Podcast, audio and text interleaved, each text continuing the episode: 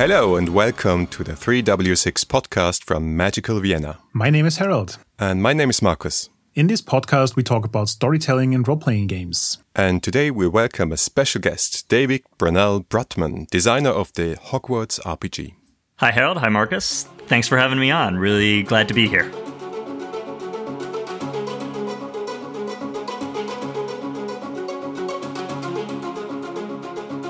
We are really super excited about this interview. We do a mini series on Hogwarts, and in the last episode, we talked about the world and the system. And Marcus already remarked that I played a lot of Hogwarts in the last few months, especially since uh, my family, I have like nephews and nieces who are in the age where they're really interested in role playing stuff now. And so I was basically the MC for the last few weeks every second day. and it was a lot of fun. Yeah, that's great. How about you tell us a little bit about yourself and your game design work? Sure. So I am by profession a graphic designer and an illustrator. And I've, over the past couple of years, started to get into game design, specifically tabletop RPGs. I try to sort of meld all those things together. So uh, I'm very interested in game design, not just from the perspective of how does this rule set function or what have you, but from the perspective of how do the game materials look? How do they function in terms of graphic design, in terms of illustration? So far, the games that I've put out uh, have been a hack of lasers and feelings called Cyberpunk, Hogwarts, an RPG, which we're discussing here, and my current project is Teens with Attitude, which is a powered by the apocalypse RPG about radical 90s teens fighting evil. So I am literally broadcasting here from the cupboard. It's not under the stairs, but uh, since we're doing a video call, you can see it's it's all murky and but it sounds great. But speaking about the cupboard under the stairs, you have not been appointed by J.K. Rowling to write this RPG. No, not at all.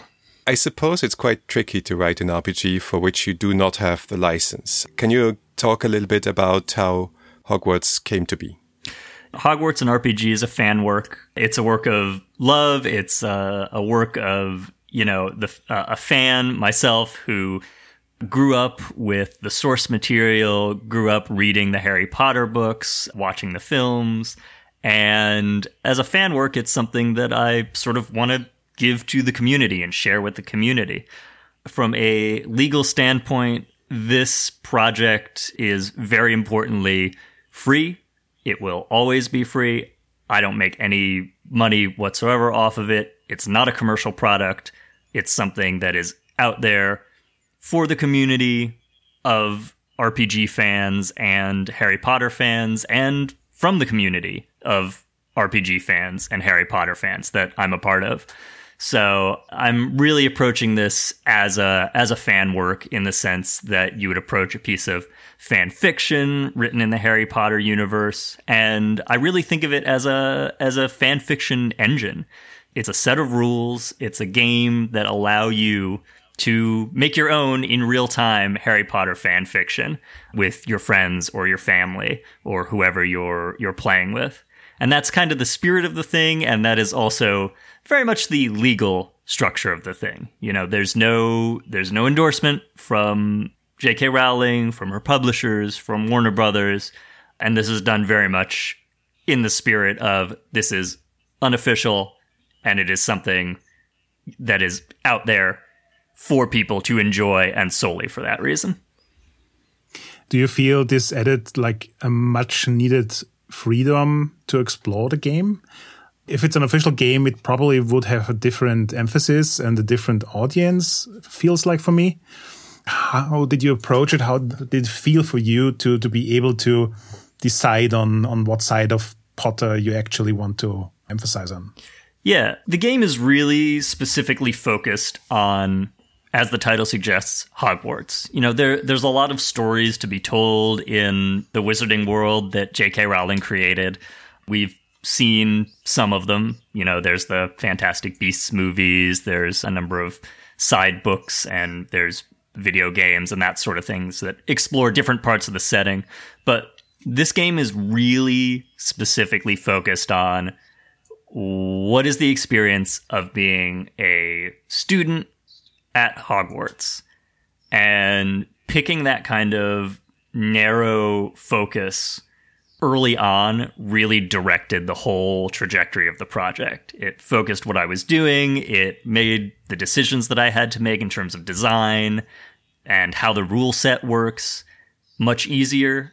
And I think it creates an experience that's very tight, that has a lot of leeway for you to do what you want, but that is a really specific experience to you're a student, you're at Hogwarts, you're doing the things that are interesting about being a student at Hogwarts. And I should note, I did decide very early on, you know, I looked at the books. What is interesting about being a student at Hogwarts is not classes or, you know, your grades or quite frankly, even some of the trappings like what house you're in.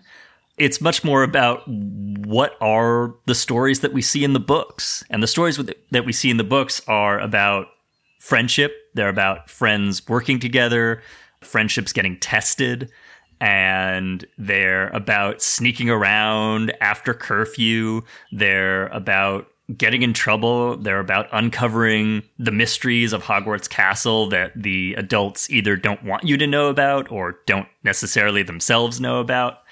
And so those are the things that I really zeroed in on as this is what's cool about the Harry Potter fiction. And that's what I want to drive people to do in the game. If you had, for some magical reason, the chance to turn this into a full book, what would be the areas you expand on? That's a good question. I I mean, I will say that I am deeply resistant to turning this into a full book just because I do like the simplicity of it. It's a short game. It's a small game, and I think there's something kind of I don't know, beautiful if I can like maybe get a little florid with the description of my own work. There's something a little beautiful about something that is sort of small and does exactly what it set out to do. The rules for this game are four pages. The total number of sheets is there. There's 16 sheets total. I actually recently edited one of them out because it was not useful in the game. So I'm actually more focused on when I do edits to the game, paring it down than expanding it.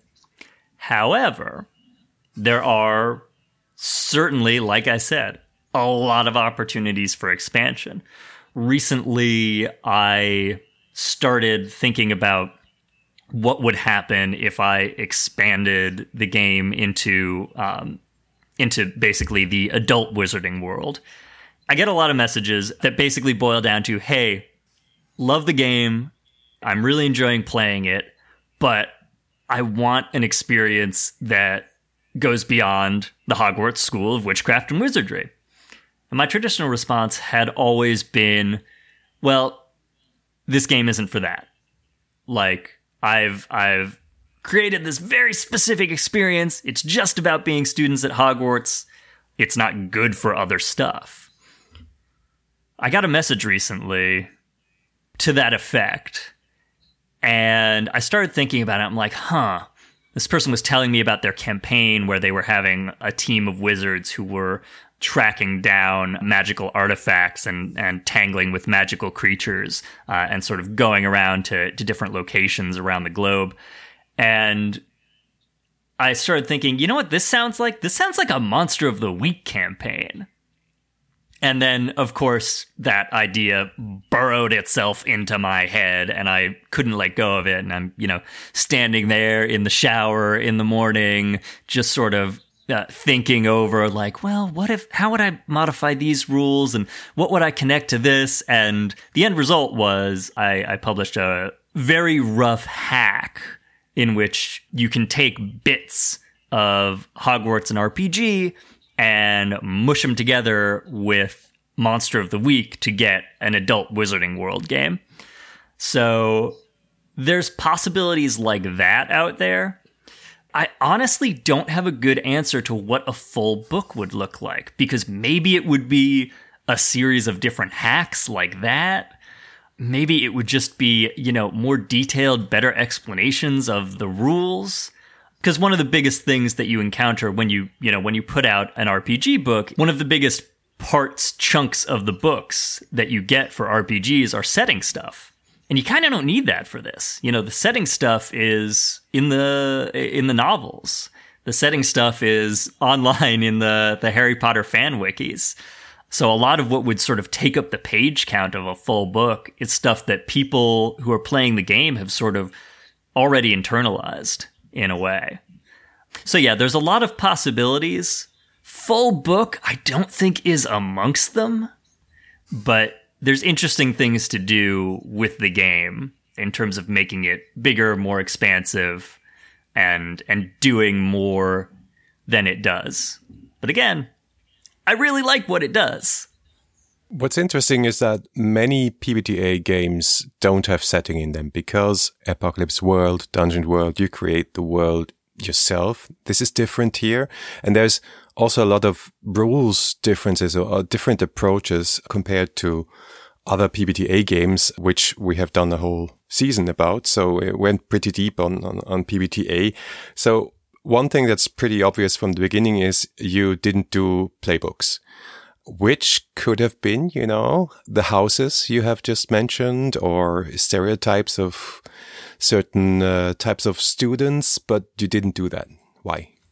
Yeah, I mean that that does go back to the sort of like how can I make this experience as sort of tight and focused as possible? And I thought about, as you say, there were definitely a bunch of different options for how could playbooks work in this that I ultimately decided against.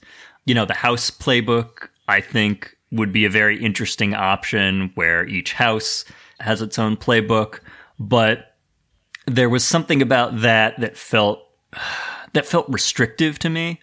I think one of the interesting things about Harry Potter that people lose when they talk about the houses is the houses are not meant to be your sort of end all be all circumscribed box that you go in. You know, the houses are related to your identity, they're related to who you are, but who you are as a person is much more expansive than your house. And that's very obvious in the fiction. You know, you have your your core trio in Harry Potter. You have Harry, Ron, and Hermione who are all on the surface Gryffindors, right? They're all in Gryffindor, and they're in Gryffindor because they all share this common trait of bravery. But they're, if you remember the first sorting scene in the first book, when Harry sits down, there's a good chance that he can go Slytherin because he has a lot of cunning and ambition and power.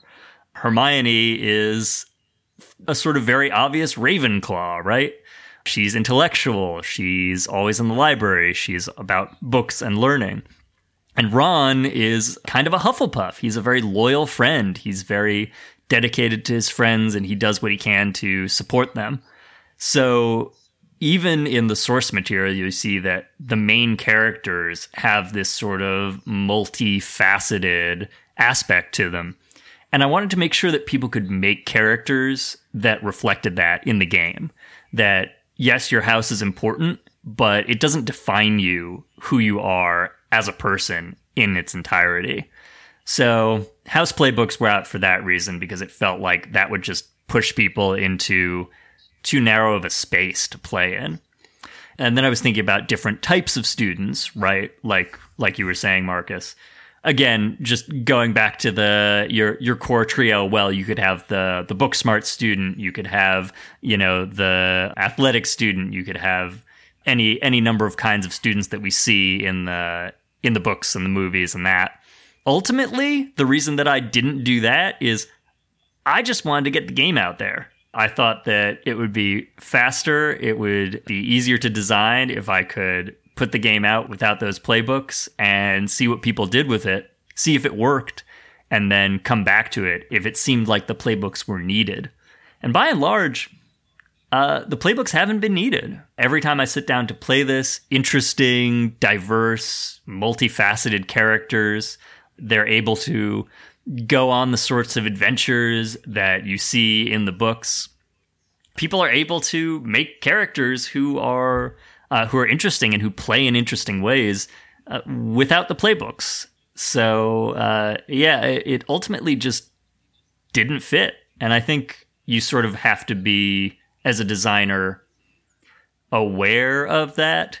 You know, I'm talking a lot about cutting things. I think here, but it helps to be aware that when you're designing something, even if you're using a basis like Powered by the Apocalypse, which has a history and which has uh, certain trappings associated with it, and very successful ones, I might add. Like, playbooks are great. I love playbooks. But in this case, they weren't a good fit. And sometimes you just have to be willing to say, well, this doesn't seem like the the right choice and I'm not going to push the square peg into the round hole when I was playing Hogwarts, I was thinking about all the stuff you just mentioned with playbooks and if they're fitting into the game or not.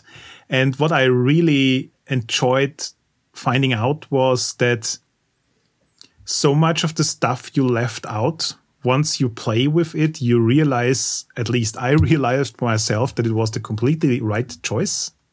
Well, thank you. Much appreciated that's a really interesting experience because as you said playbooks are such a ingrained part of PBTA games that thinking about leaving them out feels kind of awkward but at the same time it makes the game so much simpler and more concise because you could probably fill a book by just adding the playbooks yeah that's that's a good point. point and the the other thing is kind of like it it really changes the focus on on on what you play with because without the playbooks and the way you did the houses, it feels like you play, you all play students.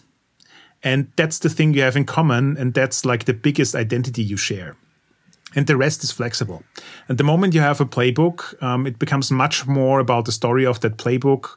Or if it's a house book, it becomes much more about the houses. And that's all not the essence of what this game. So the game feels very much like Harry Potter to me, more than any other Harry Potter hack I ever played. And I think those decisions are a big part of that. Um, and one other element I want to get back to is I found it very interesting that you made the decision to have a character creation that can be random. So you basically can roll up your character, which is very unusual for PBTA games. Yeah, yeah. And at the same time, it totally works. And there is one more thing in it with the houses in absolutely every round I was playing, rolling up the houses created a lot of discussion. Because if not everybody's in the same house, then you get logistical problems like at night everybody is in a different place and people can talk to each other. Yeah. But at the same time people have a very strong opinion in which house they want to be. So nobody can agree on a single house they're in. And this usually leads to very interesting creative solutions on how the characters are connected throughout their life in hogwarts. And i found this so fascinating because uh, by leaving something out you created um, an opportunity for the characters to interact in a way that totally feels like Harry Potter without being something we've seen in the books or the movies. So, yeah, how came that whole random character generation or more or less random thing to be? Yeah, I love how random character generation works. I mean, I think of it like so so RPGs are improv, right? They are an extension of uh, of the sorts of improv games that you know you might see on uh, on something like whose line is it anyway or at like second city in chicago. But they are structured in such a way that ordinary people without you know months and years of training can do the improv. When you introduce a random table into a, a role-playing game you're putting in improv prompts right? So when you roll something up all of a sudden you have to your brain starts making connections. Okay how how does this piece of information connect to this piece of information? If you randomly roll up in hogwarts for example okay you know i randomly roll up that i'm a pureblood wizard and i randomly roll up that i'm a hufflepuff. Well what character have you just created? Right? How do those two pieces of information connect to each other and how do they make a person that you're going to play?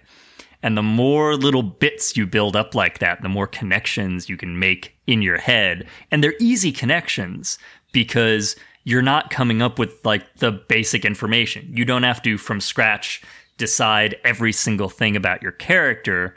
You sort of have the freedom to have it foisted on you. And I know that sounds a little bit of an oxymoron, but there is a freedom in just having to make the connections between bits of information, not having to make up the bits of information. So I love that, and I think the game. I, uh, this this goes back to the first game that I really designed, which was uh, I mentioned earlier, a hack of lasers and feelings. Lasers and feelings, for those who aren't familiar, is a one-page role-playing game, sort of in the style of Star Trek. The game is very loose, very improv and has lots of random tables to create your character.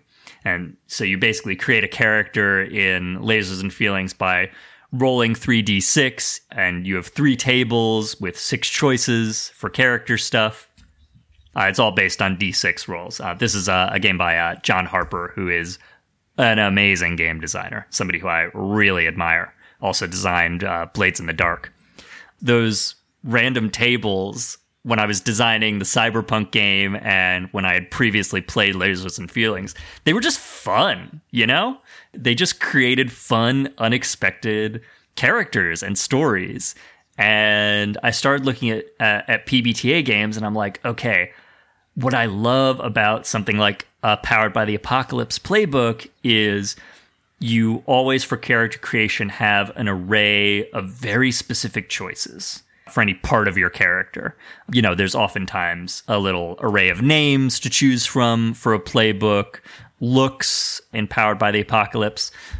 But I sort of found myself a little frustrated with it because uh, you get choice paralysis. You know, you even even though it's a narrow number of choices, which makes it relatively easy. This could be even easier. Make it random. And the other advantage to random stuff that I have encountered again and again with the Hogwarts game is sometimes rolling randomly tells you what you really wanted. Sometimes you roll randomly and you're like, oh no, wait, that's not what I wanted. Actually, I wanted that, but you didn't know that until you rolled the random option that you didn't want. You also put in a lot of elements which aren't necessarily mechanized, like wands and pets and stuff like that, which are relevant in the story, but there are no there are no mechanical benefits to that, right? So yeah. they contribute a lot to differentiate the characters between each other. Who, if that stuff wasn't there, they would just be students, right? How much time did you spend on like finding the balance between the mechanized parts and the pure storytelling fluff parts?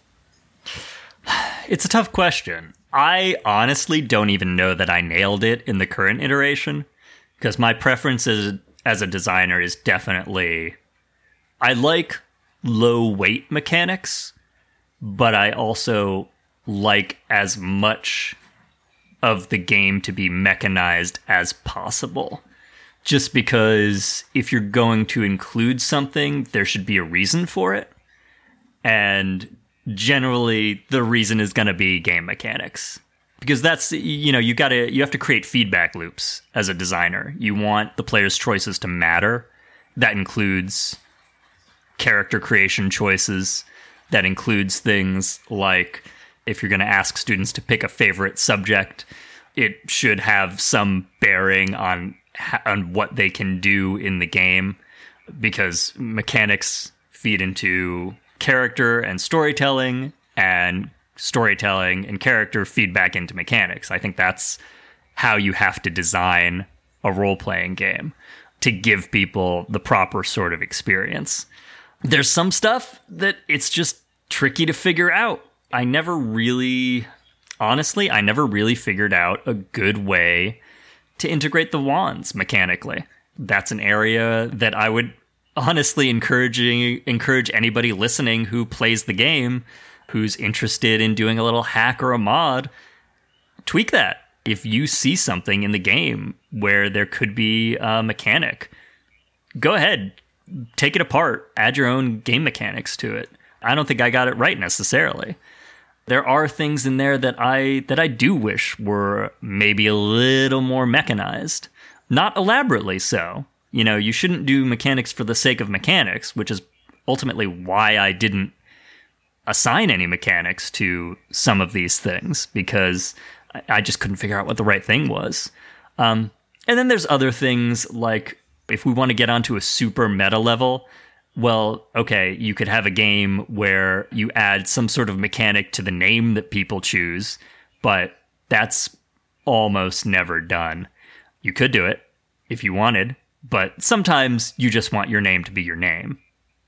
So it's a it's a back and forth, and I'm not necessarily landed on I got it perfectly right.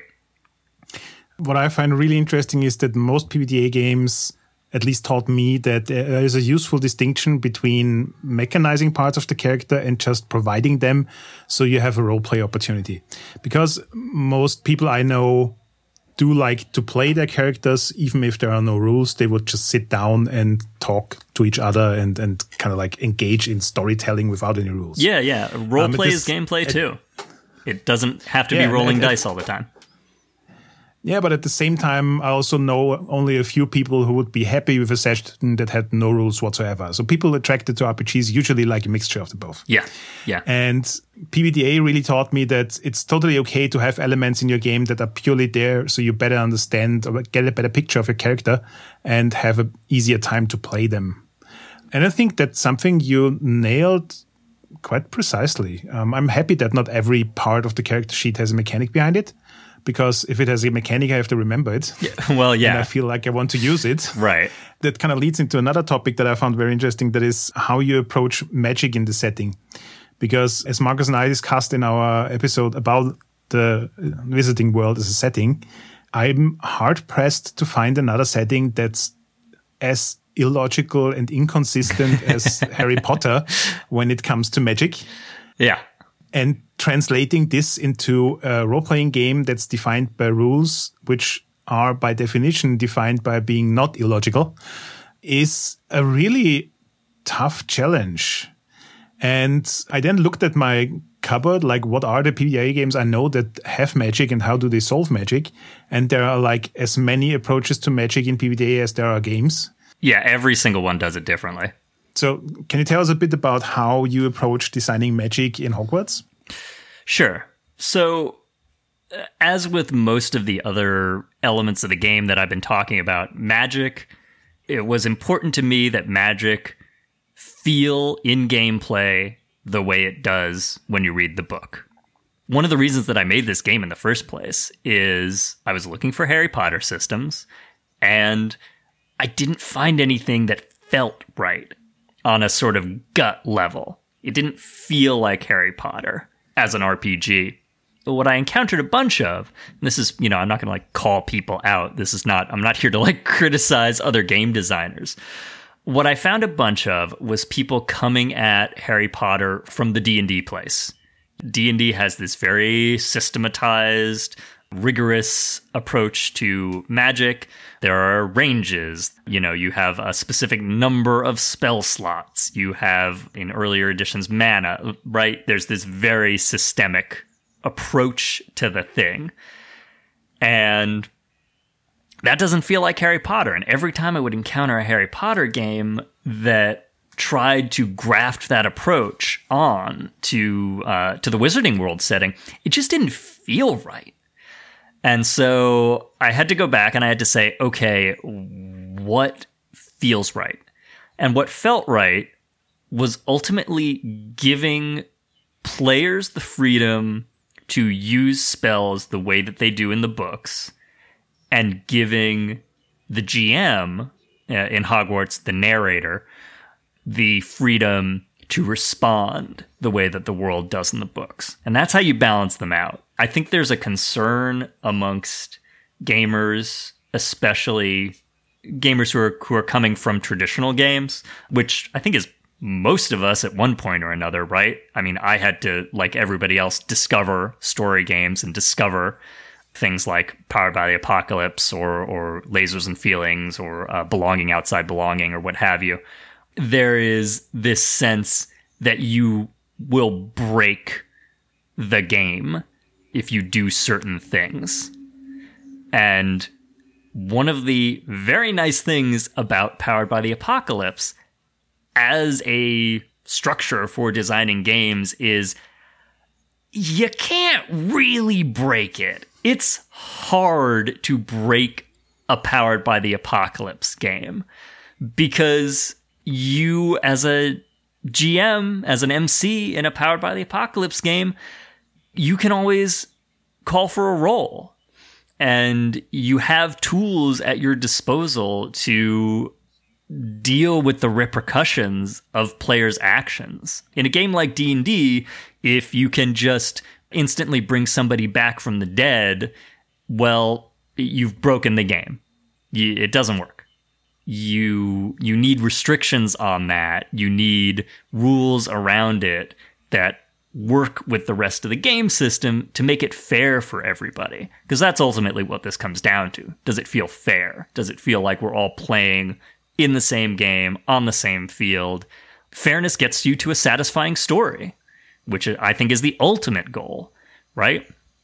So when you go to something like a PBTA game, well, if you bring somebody back from the dead, what are the consequences? What are the narrative implications? What does the world think about that? What does it mean for the person you've brought back? What are the costs that the person who did the magic has to pay? There's lots of little levers to pull. And that was kind of the approach that I took to this is okay, we have this whole huge list of spells that we know from Harry Potter. If they're not all in the game, and if they don't all work the way they do in the books, in the game, I don't see that as a successful game. So, how do you make that happen? And basically, the simplest thing that I could figure out after thinking about the problem was it it just comes back to making a move. You should be able to cast any spell that you would be able to reasonably cast in the setting and then you make a roll and you see how it goes and that's a narrative thing. That's that's a thing of what effect did what you just did have on the story and the world and how is the world going to push back on that? And I found very quickly when when I approached things that way in gameplay in testing, it all worked out. In a sense, the game hands off a lot of the heavy lifting of a magic system to the players including the uh, the MC's intuition and to what they know about the world and to how the Harry Potter world functions. And as long as people have a shared understanding of what that is, it feels right. And things shake out in a way that that tends to feel good story-wise. The other important thing with magic was to for me to detach it from the houses I think it's important that, like, philosophically, in Harry Potter, none of the Hogwarts houses has a monopoly on magic. There's not like the house that's good at magic. In fact, the qualities of the four houses have nothing to do with magic at all, really. They have to do with the things that I turned into the core traits of the game, which are bravery for Gryffindor, cunning for Slytherin, intellect for Ravenclaw and loyalty for Hufflepuff. And then once I'd figured that out, it was pretty much a it was a pretty obvious decision to make magic a trait that you can roll with in the game. Because once you separate that out from everything else, it kind of clicks into place as okay, yeah, there's some students who are going to be good at magic and some who are going to be better than others and then uh, we'll balance that out with being good in other areas of life that aren't related to magic. And once I sort of decided on, okay, magic doesn't belong to any house, it's an independent trait, that coupled with the that sort of improv sensibility of how the, the spells work and the spell system work, everything really clicked in. What I really enjoyed is you mentioned the whole game has 16 pages, and one of these 16 pages is dedicated to a list of spells broken down into school years. And that whole list essentially is in a way useless mechanically because if you know the game um, you know the spell by heart and what it does and just do the move and that's it and if you don't know the game then you probably spend hours looking at that list to find the spell you want to cast and then again return to a move and do the same as the other players but at the same time it contributed an extreme amount of feeling to the whole game so a lot of what makes Hogwarts feel like a Harry Potter game for me is that list of spells. I don't have to know them by heart. They drive the whole narrative of this is a school where you learn spells each year and stuff. And if you really look at it, bring it back to the setting, there's like seven spells on that list of 100 spells that is really useful. Yeah. And like yeah. 93 spells that are totally useless.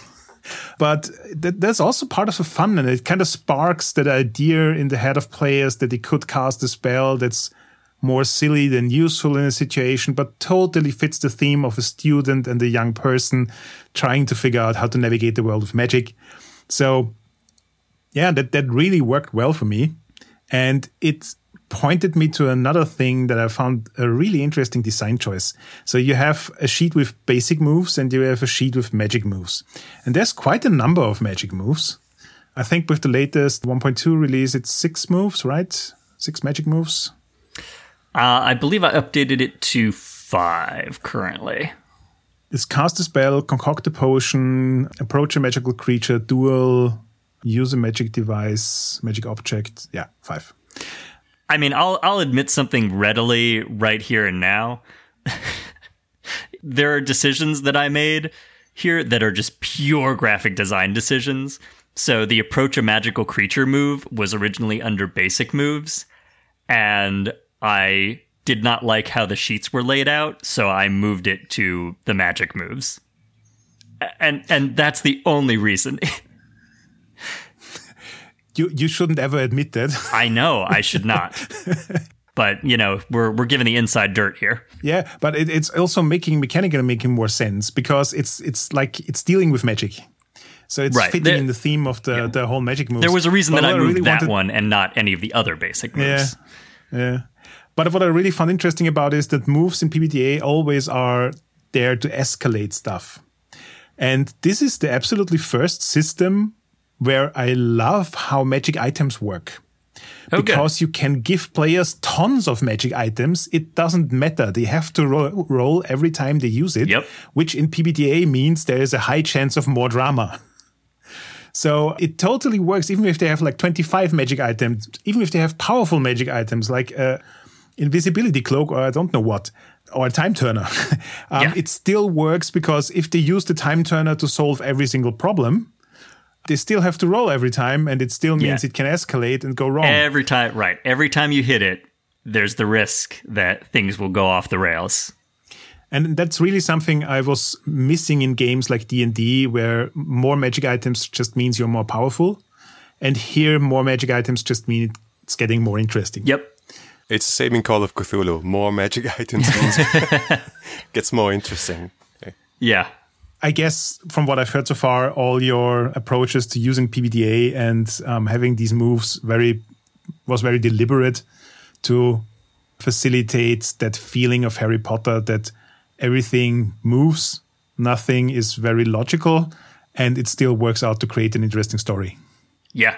Yeah. I mean, that's that was the ultimate. If if you were to boil down, what's the thinking behind pretty much every single design decision in the game, it ultimately comes back to that. What you just said.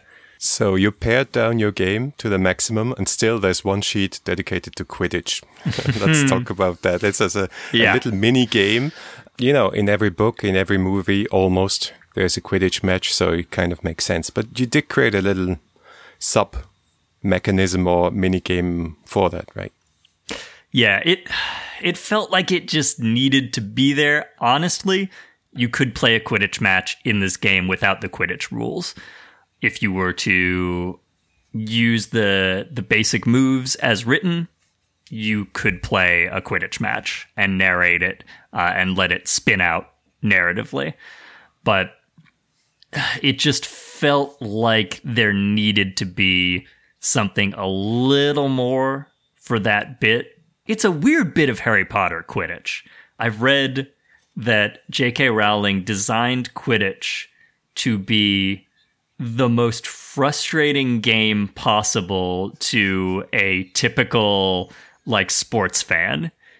If you're if you're like a fan of soccer or you're a fan of uh, of American football or something, the actual rules of Quidditch as written are infuriating.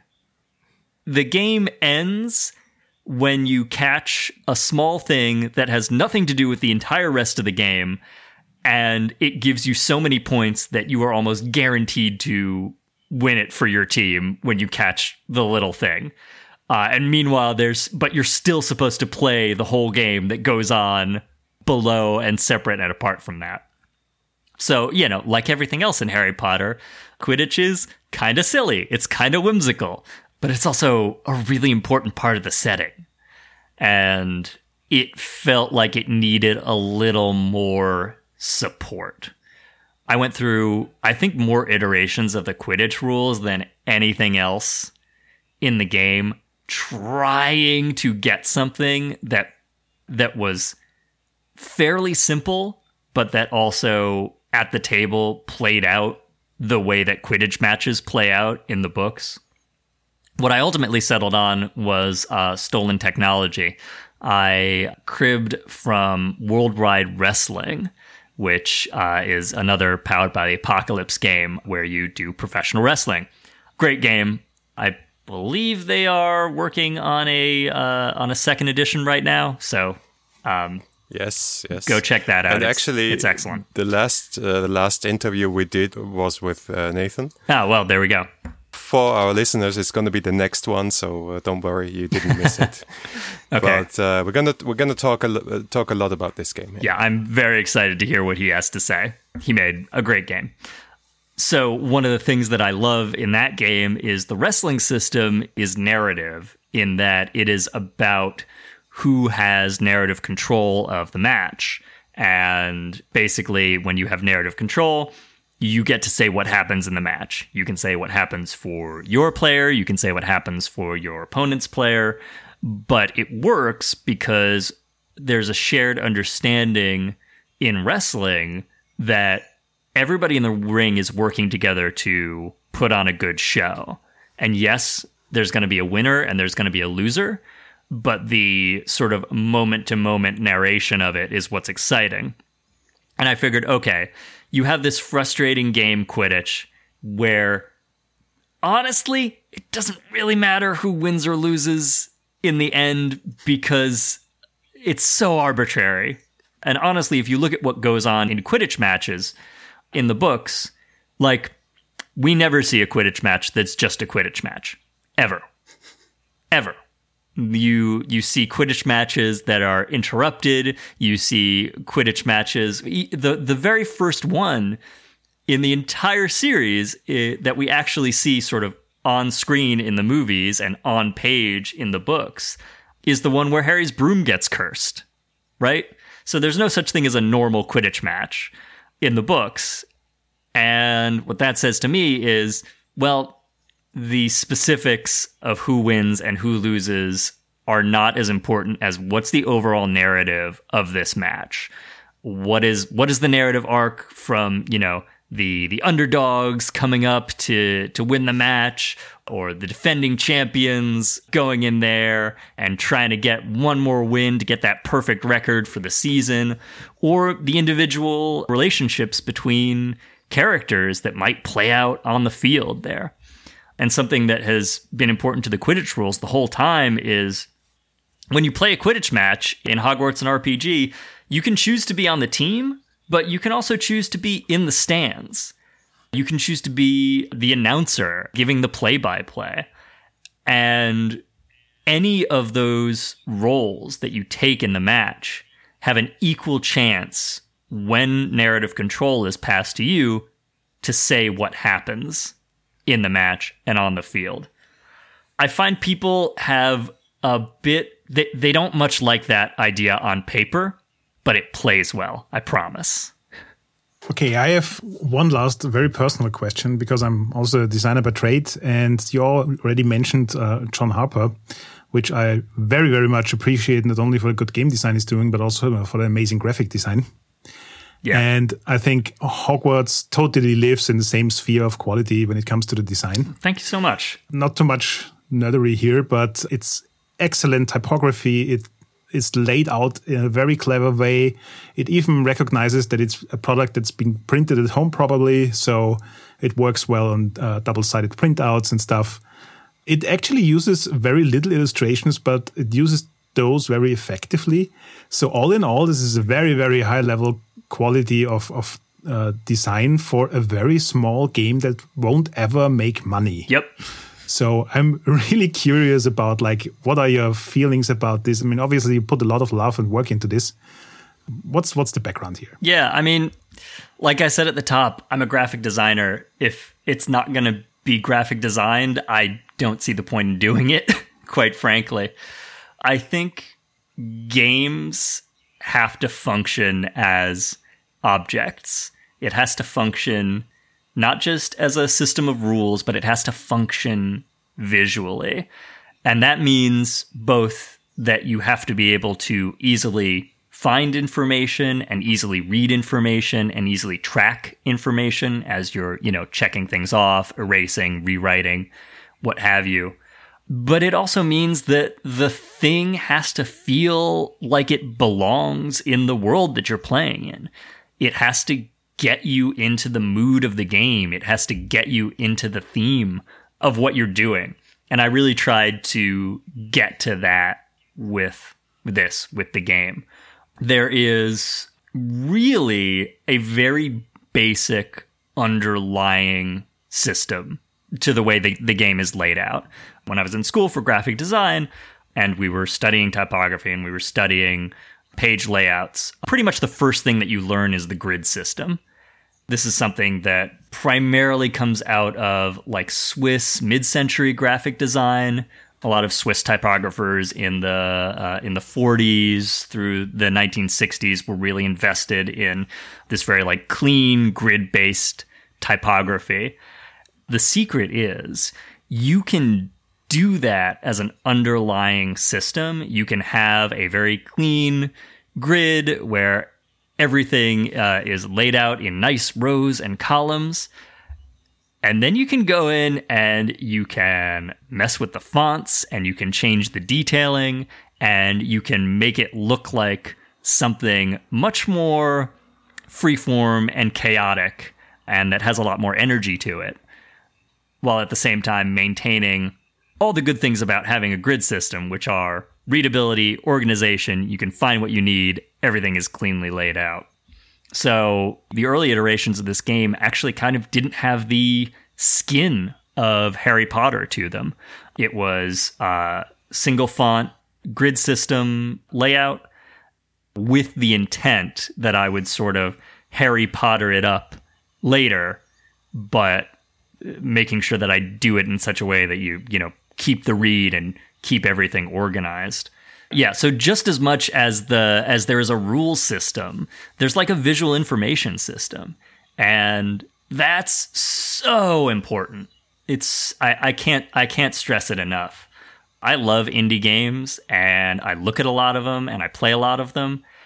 By and large, I, I find the the graphic design in the indie game community is very good. There's a lot of tools out there that people have access to that are low cost or no cost that people are able to use to design things. But it is not it doesn't just happen. It, it's something that you you have to think about and you have to think about as carefully as you think about what the the math for your rolls is, are or what um, you know if you're making a, a powered by the apocalypse game how are you fine tuning the specifics of a move and I just see it all as sort of working together as a single system. And if, quite frankly, I'm doing my job right, you shouldn't notice any of that. You should just pick up the object and say, oh, this feels like Harry Potter. And also, I can find everything I need. So that's where I'm coming from. And that's where I'm trying to get to with the graphic design. And again, it's it's about using as light a touch as possible. Harry Potter uses in all of its incarnations very complicated graphic design. There are beautiful, gorgeous objects, printed objects that they created for the films. There are numerous editions of the books that are gorgeously laid out, that have beautiful covers. Even if you go to the websites for Potter stuff, there is this attention to the detail of the graphic design.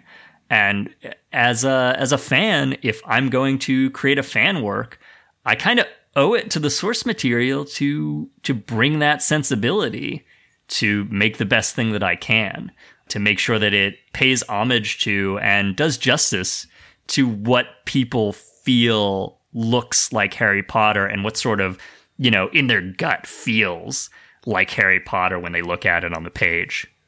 There's this old saying in graphic design about typography. It's a bit like perfume. You only notice it if it's wrong or too much. Bingo. That's it for today, and thanks for joining us, David. Yeah, uh, again, thanks so much for having me. Uh, it was a pleasure to be on. Great talking with you. And to our listeners, we'd love to read your feedback on Facebook, on Twitter, on our website at 3w6.fm. If you liked the episode, please give us a review on Apple Podcasts. Or consider backing us on Patreon. Thanks for listening. Until next time. Do you have any idea how much time you uh, Oh, spent creating Hogwarts? Too much. Way too much.